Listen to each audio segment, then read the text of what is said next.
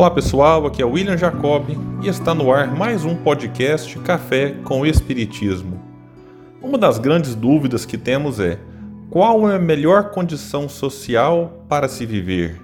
Seria na riqueza, na pobreza ou na classe média?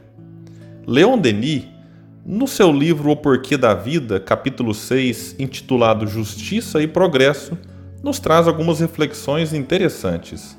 Disse ele inicialmente sobre a riqueza.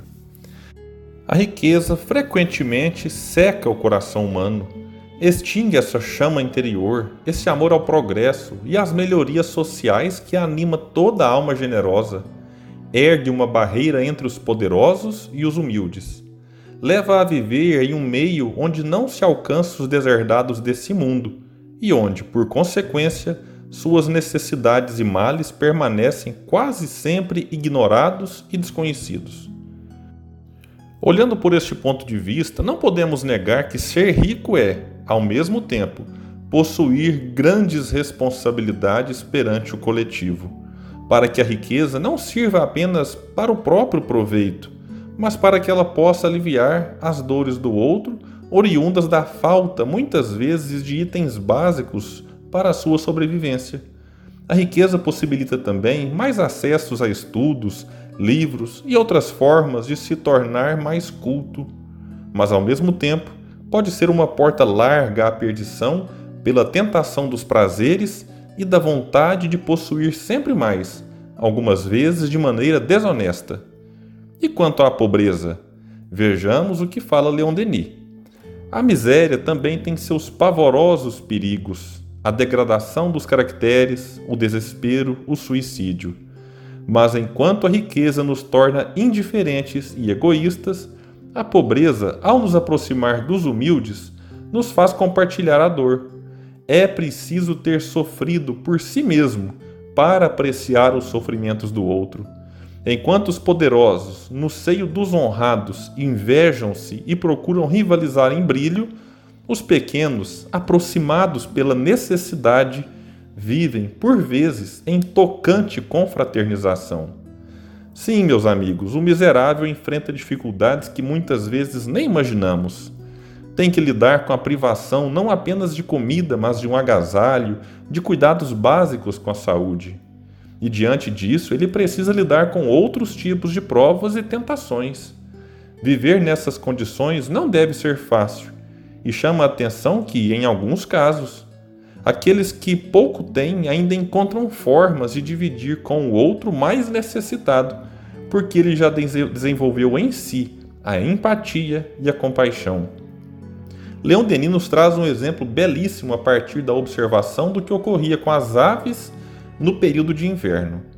Disse ele: Observem as aves de nossa região durante os meses de inverno, quando o céu está sombrio quando a terra está coberta de um manto branco de neve.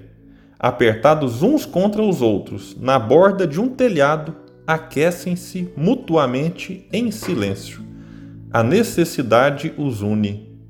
Mas vêm os belos dias, o sol resplandecente, a provisão abundante, e eles chiureiam, perseguem-se, combatem-se, dilaceram-se.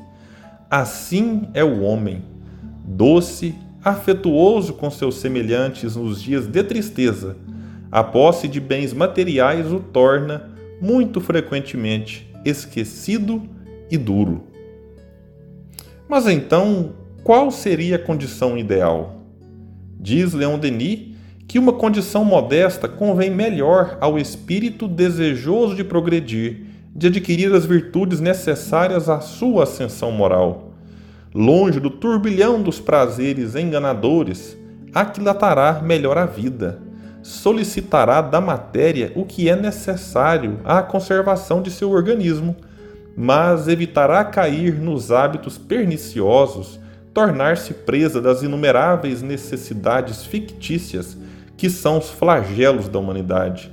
Será sóbrio e trabalhador, contentando-se com pouco, ligando-se, acima de tudo, aos prazeres da inteligência e às joias do coração. Então, meus amigos, independente da classe social e da condição em que nos encontramos, é importante termos consciência do nosso papel aqui neste planeta, das provas que teremos que lidar no dia a dia, sem jamais abrir mão da possibilidade de auxiliar e, se for o caso, de pedir ajuda. E quando tudo melhorar, e vai melhorar, que não percamos a capacidade de nos compadecermos do sofrimento alheio, desenvolver a compaixão, a empatia e o senso de coletividade talvez sejam os grandes desafios do momento. Muita paz e até o próximo Café com Espiritismo.